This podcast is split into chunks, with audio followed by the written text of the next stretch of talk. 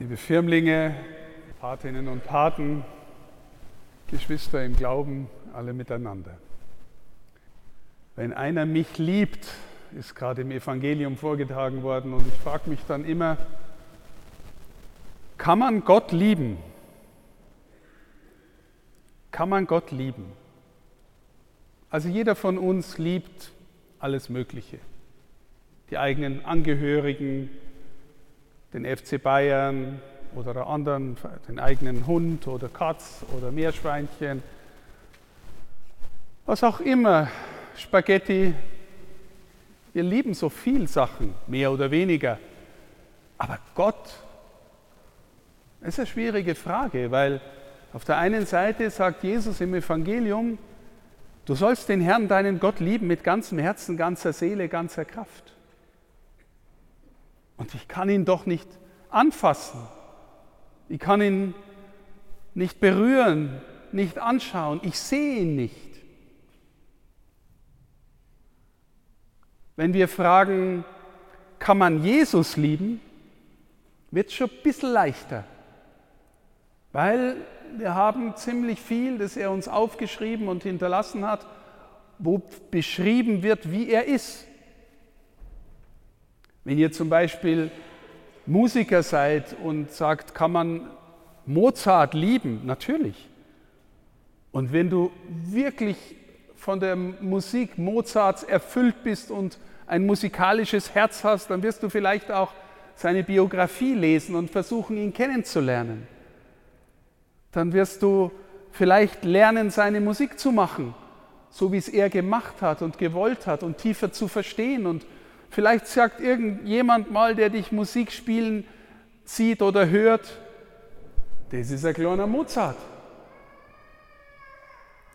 Also Mozart kann man lieben. Oder wenn du Sportler bist, Sportlerin. Ich war zum Beispiel in meiner Jugend Gerd Müller-Fan. Die Älteren werden noch wissen, wer der Gerd Müller war. Super Fußballer, Bomber der Nation hat es damals geheißen. Voriges Jahr ist er verstorben, Gott hab ihn selig. Aber irgendwie habe ich den immer noch gern. Jetzt sagen Menschen, es ist möglich, Jesus zu lieben und sie sagen noch mehr, nämlich er lebt. Er lebt. Und jetzt möchte ich mit dir, vor allem spreche ich jetzt die Firmlinge an, eine Art Gedankenexperiment machen. Ich kenne euren Hintergrund nicht, deswegen ich meine niemanden persönlich bei dem Beispiel, das ich jetzt erzähle. Stell dir vor, du bist, sagen wir mal, ein zehnjähriges Kind und aus irgendeinem Grund sind deine Eltern nicht da oder nicht mehr da oder was auch immer. Du bist irgendwie alleine in der Welt. Stell dir das einfach vor. Wie gesagt, ich weiß keinen Hintergrund, habe die Geschichte nicht auf irgendjemanden hin mir ausgedacht. Aber ich kenne so einen Fall von einem jungen Menschen, der das erlebt hat. Und jetzt stell dir vor, du hast einen guten Freund und der gute Freund sagt zu dir, du, ich habe mit meinen Eltern geredet, uns geht dein Leben und dein Schicksal nah. Du kannst bei uns in der Familie mitleben. Und du wirst in die Familie aufgenommen. Und du freust dich natürlich, weil dein Freund das eingeleitet hat und weil du mit, dich mit dem gut verstehst und weil du den gern hast. Und jetzt ist tatsächlich passiert es auch noch, dass dich die Eltern deines Freundes genauso behandeln wie ihre eigenen Kinder. Was für ein Geschenk. Und jetzt frag dich mal, wenn du dich da reinversetzt, wie lange würde es dauern, bis du zu dem Familienvater Papa sagst? Vielleicht sagst du am Anfang, Herr Meier, und dann bietet er dir das Du an und du sagst dann vielleicht Hubert. Was muss in deinem Herzen passieren, dass du Papa sagst? Interessante Frage, gell? Wisst ihr, wenn man jemanden gern hat, dann ist ganz oft es, dass man, ob man will oder nicht, den, den man gern hat, irgendwie innerlich nachahmt. Ich sage euch ein Beispiel, das mir ziemlich peinlich war aus meinem eigenen Leben. Ich habe einen Lehrer gehabt an der Universität, den ich sehr verehrt habe. Der ist mir immer mehr Freund und Vater geworden und war ganz ein wichtiger Mensch und der konnte ganz intensiv über Philosophie sprechen und Theologie sprechen. Das ist die Rede von Gott und über den Sinn des Lebens.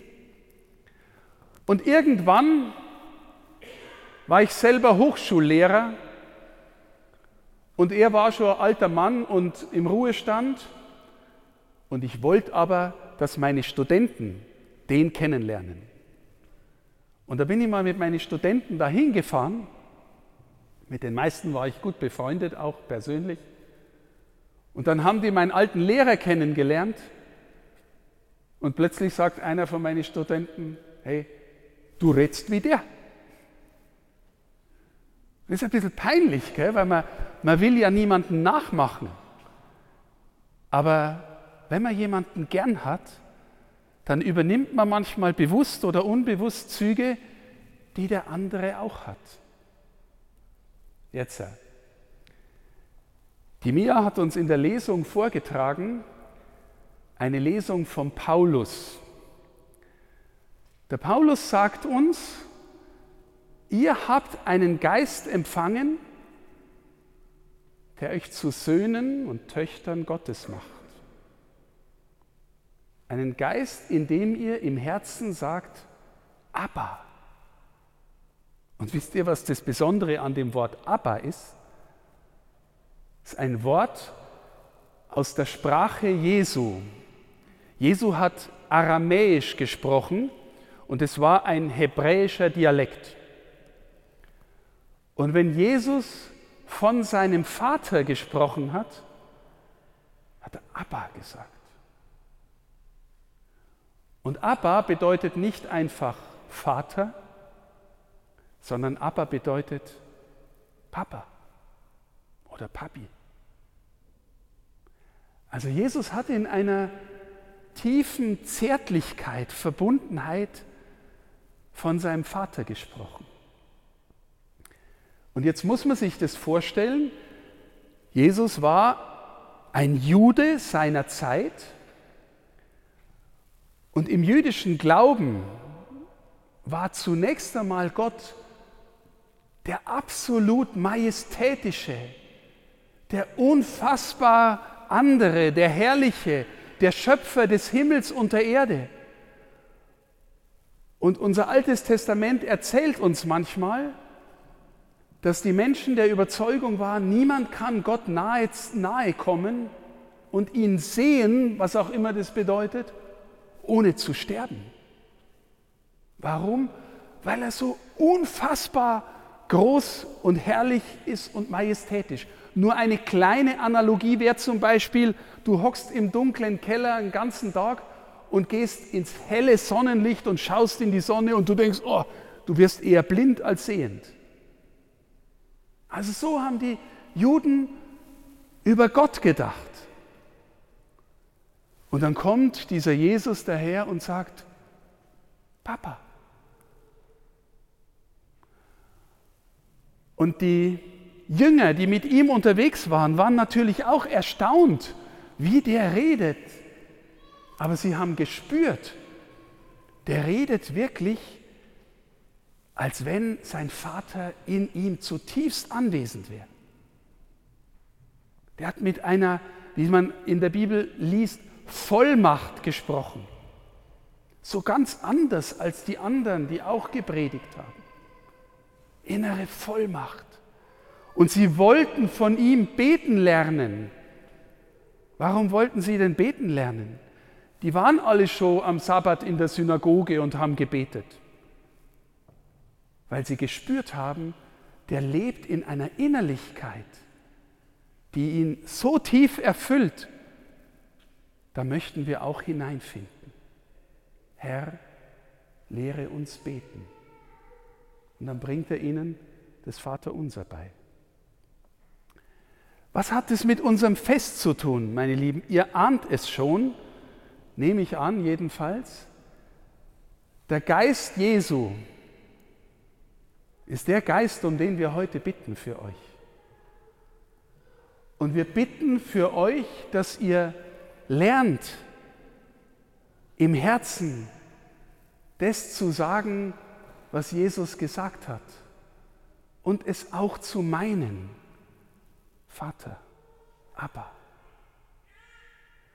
Und er wünscht sich und sehnt sich danach, dass ihr in das Bewusstsein hineinfindet, dass ihr, was im Leben auch passiert, einen himmlischen Vater habt, der nicht nur ein abstrakter Gott ist, der irgendwie da oben sitzt wie ein moralischer Richter und über dich den Daumen hebt oder senkt, wenn du gut oder schlecht warst, sondern der zuerst einmal vor allem anderen dich als sein Kind geschaffen hat, das er liebt. Du wirst Familienmitglied. Du bist es in der Taufe schon geworden, aber jetzt wirst du gestärkt, da hineinzufinden, drin zu bleiben und auch in der Treue zu leben. Jetzt, äh, wie geht denn das praktisch, außer dass man gefirmt wird? Weil der Moment der Firmung ist relativ schnell vorbei. Das ist jetzt gleich, dann sage ich dir, ähm, dann zeichne ich dir ein Kreuz auf die Stirn mit Krisam und sage einen Satz, der, der dir praktisch den Geist zusagt. Aber was heißt es jetzt für dein Leben mit dem Heiligen Geist? Ihr habt vielleicht an dem Beispiel, das ich euch gesagt habe, gespürt, dass es um Beziehung geht. Und ich möchte euch jetzt einladen, diese Beziehung zu leben. Und das ist eigentlich gar nicht so schwer, weil er ist schon da. Wir sind meistens irgendwo, innerlich oder äußerlich. Ein Beispiel. Wenn du jeden Abend, bevor du ins Bett gehst, dein Handy mal einen Moment auf die Seite legst und irgendwie dich unter den Blick deines Vaters stellst im Himmel und spürst oder bittest ihn zu spüren, dass du ein geliebtes Kind bist. Vielleicht betest du zu ihm und sagst ihm, wie dein Tag war und sagst ihm, worüber du dankbar bist und worüber du, dich gefreut hast. Es gibt echt viel, wofür ein normaler Mensch in unserer Kultur dankbar sein kann. Wenn was schiefgegangen ist oder du Ärger hast oder du irgendwie verletzt bist, dann sag ihm auch das. Wenn du Mist gebaut hast, sag ihm auch das und bitte um Verzeihung. Vielleicht betest du noch für deine Familienmitglieder oder für den, der es besonders nötig hat, weil er leidet oder sie. Und schließt es mit einem Vater unser ab. Ich möchte dir fast versprechen, wenn du das jeden Tag machst oder ganz regelmäßig machst, dann wächst sowas wie deine Beziehung zum Vater. Und wenn du hierher in die Messe kommst, dann nimmst du Christus in dir auf. Warum? Ja, damit du lernst, aus ihm zu leben und mit ihm zum Vater zu beten und Familienmitglied zu bleiben. Ich sage das sehr bewusst, meine Lieben, und völlig ohne Vorwurf. Ich weiß, dass relativ häufig die Firmung der letzte Kirchenbesuch für viele ist, vielleicht bis zur eigenen Hochzeit, wenn sie sich dann nochmal erinnern. Es geht um Beziehungspflege. Es geht um Beziehungspflege. Warum ist es eigentlich wichtig? Ich habe, oder sagen wir es anders, jeder Mensch, wenn er ein bisschen älter wird, wenn er ein paar Jahrzehnte auf dem Buckel hat, ist durch gute und schlechte Zeiten gegangen. Du wirst in deinem Leben wahrscheinlich Zeiten von großer Freude haben, aber es ist überhaupt nicht zu vermeiden, dass in deinem Leben auch Zeiten des Leidens kommen. Und ich mag dir fast versprechen, wenn du, wenn du in deiner Seele einen Untergrund hast, der dich trägt, eine Beziehung zu deinem Vater, zu Jesus, dann kommst du durch diese Zeiten anders durch und bist vielleicht auch ein Trost für die anderen, die das nicht haben und hilfst ihnen da hineinzufinden. Und positiv hast du einen Sinn, eine Freude, die dir niemand nehmen kann, wenn du lernst, die Beziehung zu pflegen. Und meine Lieben, dazu gehört auch, dass wir lernen, etwas von unserem Egoismus hinter uns zu lassen. Also, du erlebst in deiner Umgebung, dass Schule, Arbeitsplatz, dass irgendjemand draußen ist, irgendwie nicht dazugehört. Und vielleicht bist du in einer Clique, die sich über den oder die ganz besonders gerne lustig macht. Und wenn du dann mal den Impuls bekommst, Mensch, wie darf es mir gehen, wenn ich an dessen Stelle wäre, dann kannst du einigermaßen sicher sein, dass das der Heilige Geist war. Und vielleicht kriegst du dann auch noch den Impuls, hinzugehen und zu sagen, wie geht's dir denn? Oder verbringen wir mal ein bisschen Zeit miteinander oder was auch immer. Gut zu sein zu jemandem, der vielleicht draußen ist. Oder du hockst bei dir daheim und äh, surfst gerade alle Kanäle im Fernsehen durch und denkst, es ist echt chillig. Und deine Eltern rackern sich gerade ab, weil sie den Abwasch machen vom Mittagessen, wo ihr Gäste gehabt habt. Und irgendwie kommt der Impuls, du kannst eigentlich mithelfen. Wahrscheinlich vom Heiligen Geist. Wahrscheinlich vom Heiligen Geist. Aber du, die andere Seite in dir wird vielleicht sagen, es ist eigentlich viel cooler, liegen zu bleiben und weiter zu surfen. Wahrscheinlich nicht der Heilige Geist. Wahrscheinlich nicht.